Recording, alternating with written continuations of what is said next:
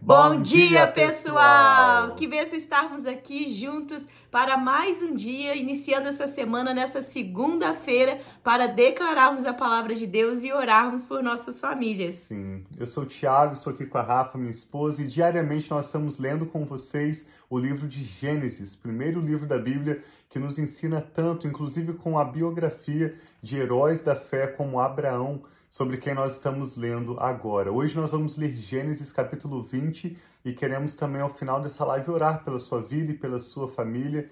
E como nós temos aprendido com a história desses homens que mesmo na sua imperfeição, nas suas falhas, eles caminham com Deus, aprendendo a cada dia a desenvolver um relacionamento pessoal com Deus e assim também viverem uma vida bem-sucedida com seus filhos e com as suas famílias. Né? Sim, e esse relacionamento é além do que nós temos hoje em dia de métodos, de, uhum. de nomes, de denominações. É um relacionamento puro com Deus. E é esse relacionamento que nós temos buscado a cada dia, Amém. mesmo pertencendo, nós temos a nossa comunidade de fé, a igreja, né, que somos nós que nós frequentamos, mas nós precisamos diariamente não simplesmente pertencer a um lugar, mas também desenvolver a nossa fé e o nosso relacionamento pessoal com Deus. Assim como eu e Tiago, nós somos casados, mas nós temos a nossa intimidade, crescemos a cada dia no nosso relacionamento. Também nós precisamos ter a nossa intimidade, a nossa forma de conversar com Deus,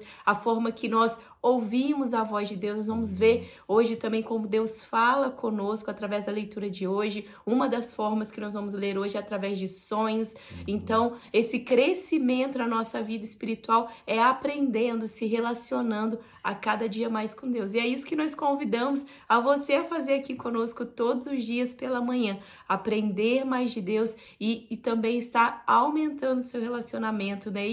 estimulando isso, né, meu amor? Sim, se você ainda não se inscreveu no nosso canal no YouTube Família e Fé, nós te convidamos a se inscrever e ative o sininho para que a cada manhã, ao iniciarmos uma nova meditação, você seja notificado através do canal YouTube Família e Fé. Nós estamos ao vivo no horário de Brasília todos os dias de domingo a sexta, às nove da manhã. E para você que está aqui nos Estados Unidos, como nós, no horário central, às seis da manhã.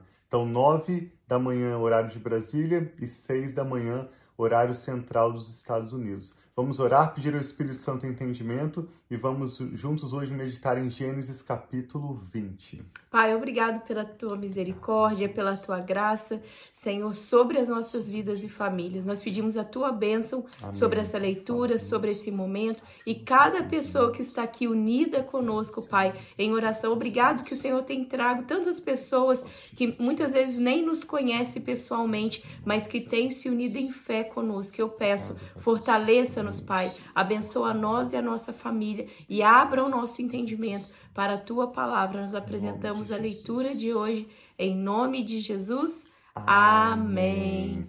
Então nós vamos ler hoje Gênesis capítulo 20. Ao final dessa breve leitura, que é menos de três minutos, nós queremos também orar pela sua vida, pela sua família e concordar com os seus motivos de oração ao final dessa live. Começa dizendo que Abraão partiu dali para a região do Negueb e foi viver entre Cádiz e Sur. Depois morou algum tempo em Gerá, e ele dizia que Sara, sua mulher, era sua irmã. Então Abimeleque, rei de Gerá, mandou buscar Sara e tomou-a para si. Certa noite, Deus veio a Abimeleque num sonho e lhe disse. Então aqui a gente está vendo que Deus veio em um sonho, através de um sonho, e disse a Amibeleque. Abimeleque. Abimeleque. você morrerá. A mulher que você tomou é casada. Mas Abimeleque, que ainda não havia tocado nela, disse ao Senhor: Senhor, destruirias um povo inocente? Não foi ele que me disse, ela é minha irmã? E também ela não me disse, ele é meu irmão? O que fiz foi de coração puro e de mãos limpas. Então Deus lhe respondeu no sonho: Sim, eu sei que você fez isso de coração puro. Eu mesmo impedi que você pecasse contra mim e por isso não lhe permiti tocá-la. Agora devolva a mulher ao marido dela. é, ele é profeta e orará em seu favor para que você não morra. Mas se não a devolver, esteja certo de que você e todos os seus morrerão. Na manhã seguinte, Abimeleque convocou todos os seus conselheiros e, quando lhe contou tudo o que acontecera, tiveram muito medo. Depois Abimeleque chamou Abraão e disse: O que fizeste conosco? Em que foi que pequei contra ti, para que trouxesses tamanha culpa sobre mim e sobre o meu reino? O que me fizeste não se faz a ninguém. E perguntou Abimeleque a Abraão: O que te levou a fazer isso? Dá a entender que esse processo em que Abraão chega na terra, Abimeleque toma Sara para o seu harém, para entre as suas mulheres, até Abimeleque perceber que o que ele fez era errado, isso provavelmente levou algumas semanas ou talvez até mesmo alguns meses. Primeiro, porque o texto mostra que Deus impediu Abimeleque de tocar Sara. Segundo, o texto vai mostrar que houve consequências, houve problemas no meio do povo de Abimeleque que o levaram a observar o que está acontecendo de errado, o que, que está estranho entre nós. Então ele pergunta a Abraão: O que te levou a fazer isso? E Abraão respondeu: Eu disse a mim mesmo: Certamente ninguém teme ao Senhor deste lugar, e irão matar-me por causa da minha mulher. Além disso, na verdade, ela é minha irmã por parte de pai mas não por parte de mãe, e veio a ser a minha mulher. E quando Deus me fez sair errante da casa do meu pai, eu disse a ela: Assim você me provará sua lealdade. Em qualquer lugar aonde formos, diga que sou seu irmão. Então Abimeleque trouxe ovelhas e bois, servos e servas, deu-os a Abraão e devolveu-lhe Sara, sua mulher. E disse Abimeleque: Minha terra está diante de ti, podes ficar onde quiseres. Abimeleque sabia que Abraão era um homem de Deus, por onde Abraão passava, ele trazia prosperidade. E como o próprio Senhor falou a Abimeleque, Abraão era um profeta. Deus fala com Abraão de diferentes formas, em visões, em formas de sonho, e aqui mostra também que Deus falou com Abimeleque em forma de sonhos. Então Abimeleque permitiu que Abraão permanecesse na sua terra, onde quer que ele quisesse ficar, Abraão seria bem-vindo. E aí Abimeleque disse a Sara: Estou dando a seu irmão mil peças de prata para reparar a ofensa feita a você diante de todos os seus. Assim todos saberão que você é inocente. A seguir, Abraão orou a Deus e Deus curou Abimeleque. Esse texto é tão interessante, ele mostra que Abraão era, além de ser o patriarca de Israel, Abraão era um profeta, e aqui mostra uma ocasião em que ocorre uma cura extraordinária, um milagre, mesmo antes do ministério de Jesus. Abraão orou e Deus curou Abimeleque. Abraão orou e Deus curou Abimeleque, sua mulher e suas servas, de forma que puderam ter filhos novamente porque o Senhor havia tornado estéreis todas as mulheres da casa de Abimeleque, por causa de Sara, mulher de Abraão. É um texto tão profundo como toda leitura de Gênesis que nos ensina bastante. Ontem nós refletimos sobre esse texto com os nossos filhos e chamamos a atenção deles sobre a importância de nós meditarmos na biografia de homens da fé. Hebreus capítulo 11, por exemplo, mostra vários homens, inclusive Abraão, que com a sua própria experiência, inclusive com os seus erros e acertos, com as suas falhas, eles continuavam com o um coração sincero, buscando um relacionamento pessoal com Deus. E assim Deus vai se revelando tanto a esses homens que são profetas, que são servos dele, como pessoas que não são servos de Deus. Abraão pensava que Abimeleque e o seu povo não temiam o Senhor, mas Deus estava falando com Abimeleque, mesmo sendo um rei pagão, um, rei que não é reconhecido por servir o Senhor, por ser um profeta, mas Deus se revelou a Abimeleque através de sonho, e ele pôde então, temendo o Senhor, tomar uma atitude que resultou em cura e bênção para o povo dele. Né? Sim.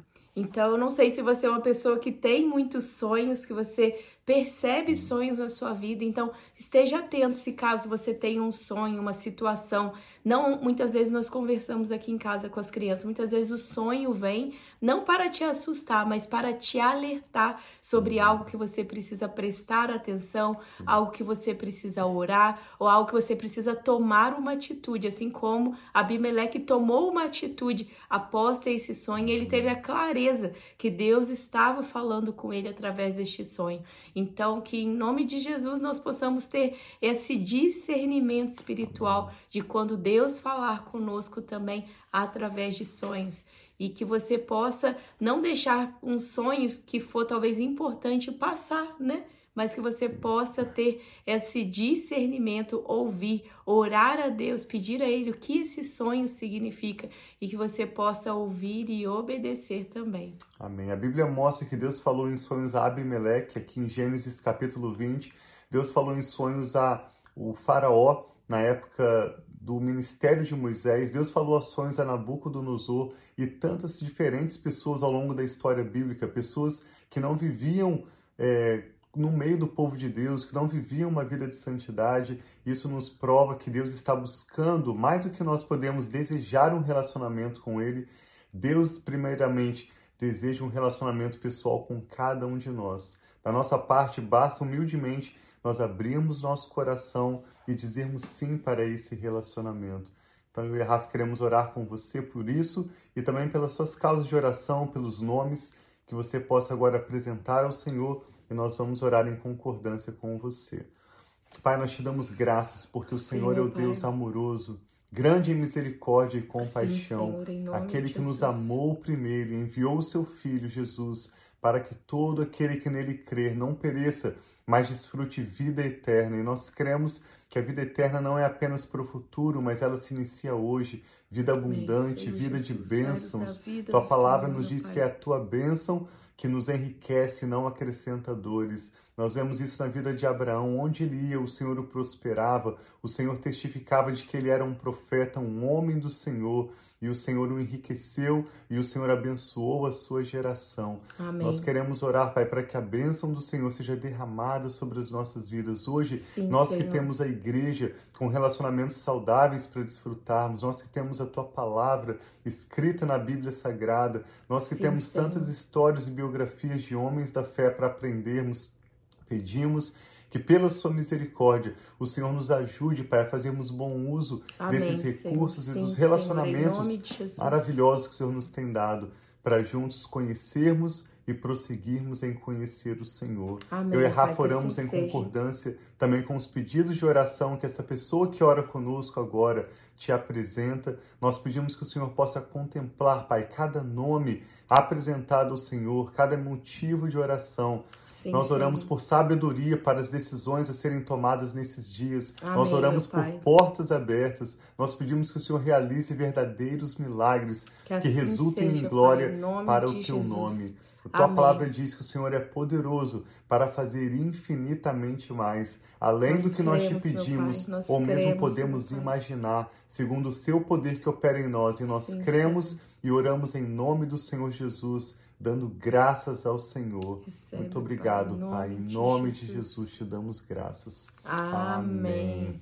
Então, um abração para cada um de vocês que estão aí online com a gente. Sempre Amém. deixe seu recadinho, seu pedido de oração que é um prazer e um privilégio para mim, Tiago, estarmos orando, intercedendo e orando uns pelos outros aqui, né? Sim, nós nos vemos amanhã. Vamos continuar na leitura da, da vida, da biografia de Abraão e já chegando também o seu, o seu primeiro filho da promessa, né? Que foi Isaac. Nós te convidamos a acompanhar conosco essa leitura. Nesse final de semana que passou, eu e a Rafa entregamos o jejum, um período de propósito que nós Convidamos vocês a participarem conosco desde o dia 1 de janeiro. Então, se você fez esse propósito conosco de 21 dias, abstendo-se de algo que estava tomando a sua atenção e consagrando esse tempo a Deus, eu tenho certeza de que o Senhor vai trazer maior clareza, revelar-se a você, inclusive através de sonhos, como Deus fala muito comigo, com a Rafa e com os uhum. nossos filhos. Sim. E este será um 2023, um ano de boas novas, um ano tão abençoado. Amém. Nós amamos vocês, declaramos a bênção do Senhor sobre a sua vida em nome de Jesus. Amém. Um abração.